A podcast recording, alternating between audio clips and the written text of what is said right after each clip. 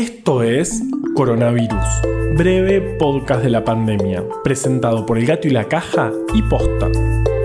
Hoy es lunes 16 de noviembre, día 258 desde la llegada del SARS-CoV-2 a la República Argentina. Hasta mi perra Elsa siempre fui muy malo en ponerle nombres a mis mascotas. Mi perra sin pelo se llamaba Pelada y mi tortuga Manuelita, obvio. Lo que más me llamaba la atención de Manuelita era que cuando empezaba el frío buscaba un escondite, se metía y volvía a aparecer recién a fines de septiembre. Tardé algunos años en aprender que lo que estaba haciendo era hibernar, característica que comparten varios anfibios y reptiles. Después crecí y me dediqué a la biología. ¿No les parece espectacular? El pequeño Carbañiño fascinándose con la vida y sembrando la semilla del biólogo que será. Ah, pero no. Lo cierto es que me dediqué a los virus. Nunca me importaron mucho las tortugas. Si no, estarían escuchando algo así como Galápagos, breve podcast de las tortugas. Y en lugar de eso, están escuchando que en Argentina, el viernes se confirmaron 11.859 casos, el sábado 8.468 y ayer 5.645. En total son 1.310.491 acumulados. En este momento hay 145.953 casos activos, Ayer se confirmaron 129 nuevas muertes que llevan el total a 35.436.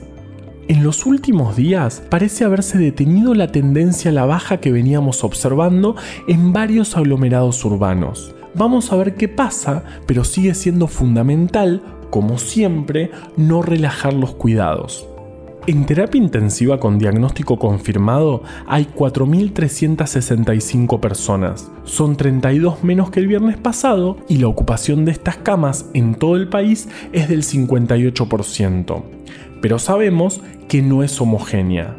Si miramos, por ejemplo, Tucumán y Río Negro, en estas provincias la ocupación de estas camas todavía supera el 90%.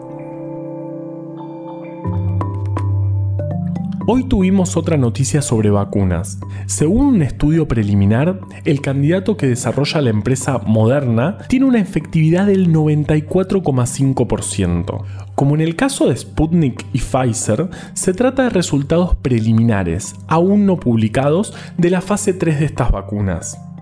La vacuna desarrollada por Moderna es muy similar a la de Pfizer en cuanto a su tecnología. La gran diferencia es que no requiere menos 70 grados, sino menos 20 para su almacenamiento y distribución, lo cual es una gran ventaja. La empresa informó que a partir del año que viene empezarían a producir vacunas para todo el mundo.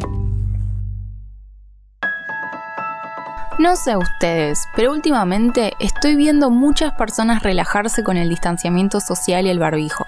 Es muy difícil seguir las recomendaciones durante tantos meses, sí. Y sobre todo teniendo en cuenta que se viene el calor y el barbijo se pone medio incómodo. Pero en este momento es lo único que podemos hacer para protegernos a nosotros y a las personas que nos rodean. Cuidémonos.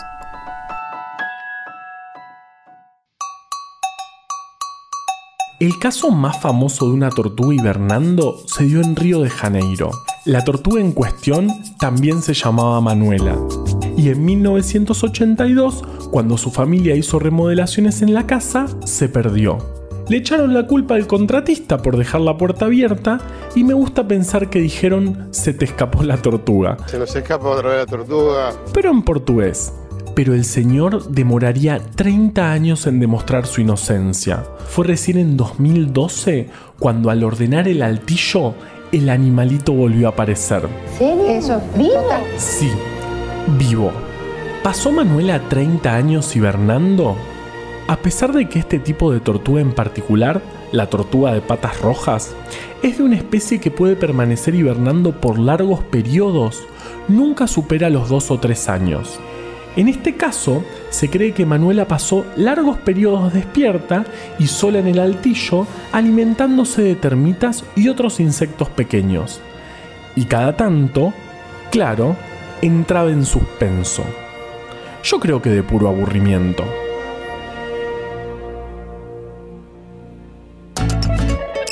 Coronavirus, breve podcast de la pandemia, es una producción original del Gato y la Caja junto a Posta. Este podcast lo podemos hacer gracias a bancantes.